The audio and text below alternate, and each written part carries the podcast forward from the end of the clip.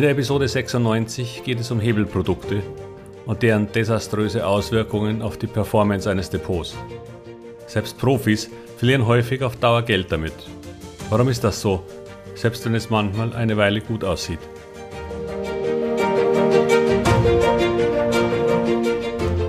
Herzlich willkommen, moin und Servus beim Podcast Aktien verstehen und erfolgreich nutzen. Mein Name ist Wilhelm Scholze. In diesem Podcast erfahren Sie, wie Sie das Instrument Aktie für Ihre Geldanlagen richtig einsetzen und dabei den Großteil der Profis hinter sich lassen können. Wie Sie teure Fehler vermeiden und am Wachstum der innovativsten Firmen der Welt partizipieren. Tipps gibt's viele. Hier geht's ums Know-how. Hebelprodukte. Wer sich schon eine Weile mit der Börse beschäftigt hat, wird früher oder später ganz automatisch darauf stoßen. Es gibt an den Terminbörsen gehandelte Optionen, davon Call- oder Put-Optionen, die man kaufen oder schreiben kann. Schreiben heißt, dass man ein sogenannter Stillhalter ist und einem anderen ein Recht an einer Art Wette verkauft. Ich werde irgendwann einmal auf verschiedene Typen eingehen, auch wenn ich den Großteil für eine Geldvernichtungsmaschine für unbedarfte Marktteilnehmer betrachte, die damit in der Regel ihr gesamtes Geld verlieren. Nicht sofort, aber so peu à peu. Dann gibt es normale, sogenannte Plain Vanilla Optionsscheine, Knockout-Scheine oder alle möglichen Zertifikate, mit welchen man auf steigende oder fallende Kurse inklusive eines Hebels spekulieren kann. Im Grunde verdienen daran die herausgebenden Banken, und zwar richtig gut. Sehr viele dieser Produkte können wertlos verfallen. Was dann bedeutet, dass das Spiel vorbei ist, auch wenn sie die Aktie oder der zugrunde liegende Index kurz danach wieder berappelt. Das gilt speziell für Knockout-Scheine. Wie gesagt, in dieser Episode geht es nicht darum, wie Sie was mit diesen Produkten tun können. Das mache ich bei Interesse gerne ein andermal oder in einem separaten kleinen Kurs für Sie. Aber hier geht es um die Warnung davor, mit diesen Produkten überhaupt anzufangen. Denn aufgrund ihres Hebels haben sie naturgemäß auch eine höhere Volatilität und höhere Gewinnchancen. Dann geht es nicht mehr um 5 bis 20 Prozent auf Sicht von Monaten, sondern auch mal von 30 oder mehr Prozenten an nur einem einzigen Handelstag. Was nun erstmal ausgesprochen attraktiv klingt, wenn ja, wenn da nicht ein ebenso hohes bzw. sogar höheres Verlustrisiko in derselben Zeit entgegenstehen würde. Sehen Sie, ich glaube daran, dass man eine gewisse Zeit in die Zukunft eines Unternehmens vorausschauen kann, auch wenn die aktuellen Märkte einen daran gerade ein wenig zweifeln lassen. Aber sagen wir, rein wirtschaftlich haben Unternehmen im neuen Energiebereich und Rüstungsfirmen auf Sicht der nächsten Jahre ziemlich gute Chancen von steigenden Umsätzen und Gewinnen. Man wäre bei diesen beiden Branchen sogar schon ein wenig diversifiziert, weil sie nun so gar nichts miteinander zu tun haben. Außer Putin vielleicht.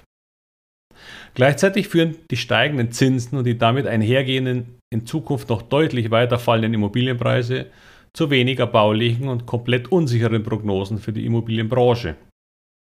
Ich erinnere Sie da an dieser Stelle an den Immobilienreport, den Sie auf meiner Webseite wilhelmscholze.com slash Immobilien anfordern können.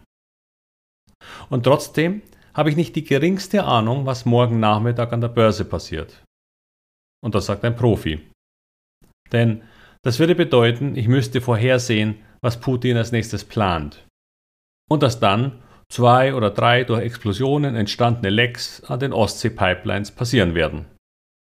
Im Vorhinein. Jeder, der Ihnen so etwas sagt, den sollten Sie unverzüglich den Rücken kehren. Denn als nächstes will er Ihr Geld. Aber zurück. Hier liegt nun eben der Unterschied bei der Betrachtung eines Unternehmens und der Betrachtung der Aktie eines Unternehmens. Der Wert einer Aktie mag von einem Tag auf den anderen ausgesprochen stark schwanken. Und wenn es nur eine Marktbewegung ist oder die sehr große Verkaufsorder eines unzufriedenen Fonds. Wer weiß das schon? Es ist im Moment auch nicht einfach, eine Einschätzung über Unternehmen zu treffen, weil sich doch viele Ereignisse überschlagen. Doch Kurse auf ganz kurze Sicht zu betrachten, ist noch viel schwieriger. Und genau hier liegt auch sehr häufig die Krux von Derivaten bzw. Hebelprodukten. Sie haben immer einen eingebauten Nachteil für Sie mit dem Gepäck. Entweder Sie sind endlos, aber können bei starken Bewegungen wie im Moment leicht ausgenockt werden. Ich denke, Sie können sich vorstellen, aus welcher Sportart dieser Begriff stammt. Oder Sie haben eine Spekulation, dass ein bestimmtes Ereignis innerhalb eines bestimmten Zeitraums erfolgen muss. Was auch wieder blöd sein kann.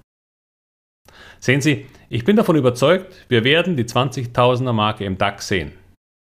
Ich weiß nur leider nicht wann. Und es sieht im Moment ganz sicher nicht danach aus, als ob wir da schon nächstes Jahr daran knabbern würden. Hätten Sie die gleiche Frage vor circa einem Jahr gestellt, dann hätten da noch rund 20% gefehlt. Damit wäre dieses Ziel schon erheblich machbarer gewesen. Ohne einen Angriffskrieg Russlands.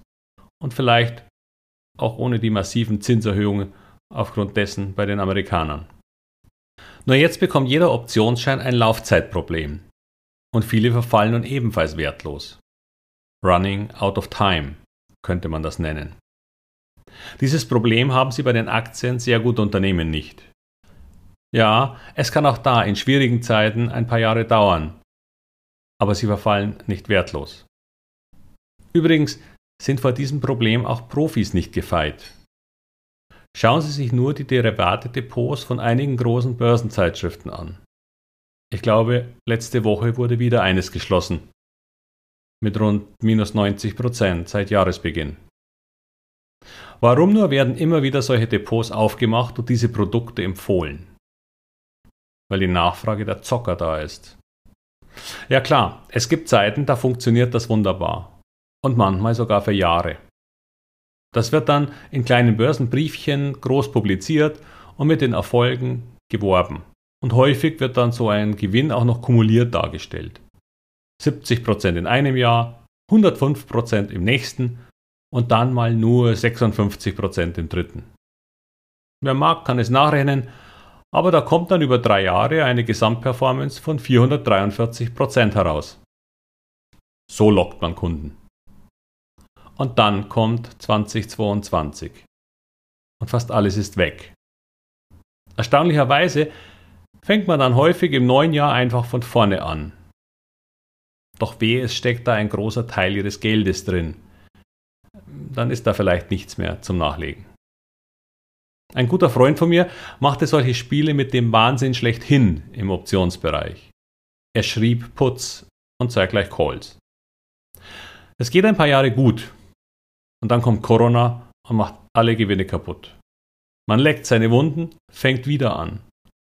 Und dann kommt der Doppelschlag durch Putin und den Krieg in der Ukraine. Inflation ohne Ende und Zinssteigerungen. Spätestens jetzt sieht es bei jedem übel aus. Das jedoch noch viel problematischere, langfristige Ärgernis ist, dass wer einmal Gewinne von 50% in kleinen Positionen geschnuppert hat, für normale Aktieninvestments verloren ist.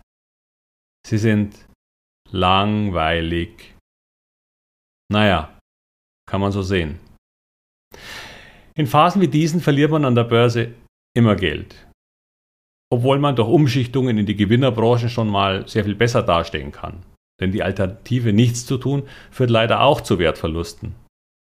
Und wie schon André Costolani einmal sagte, wer keine Aktien hat, wenn es runtergeht, hat auch keine, wenn es steigt. Aber er sprach von Aktien, nicht von Hebelprodukten. Also halten Sie sich da lieber raus, wenn Sie Aktien langfristig für Ihren Vermögensaufbau nutzen wollen. Das mag im Moment gerade nicht so toll aussehen, aber die Börse hat sich auch insgesamt immer wieder berappelt.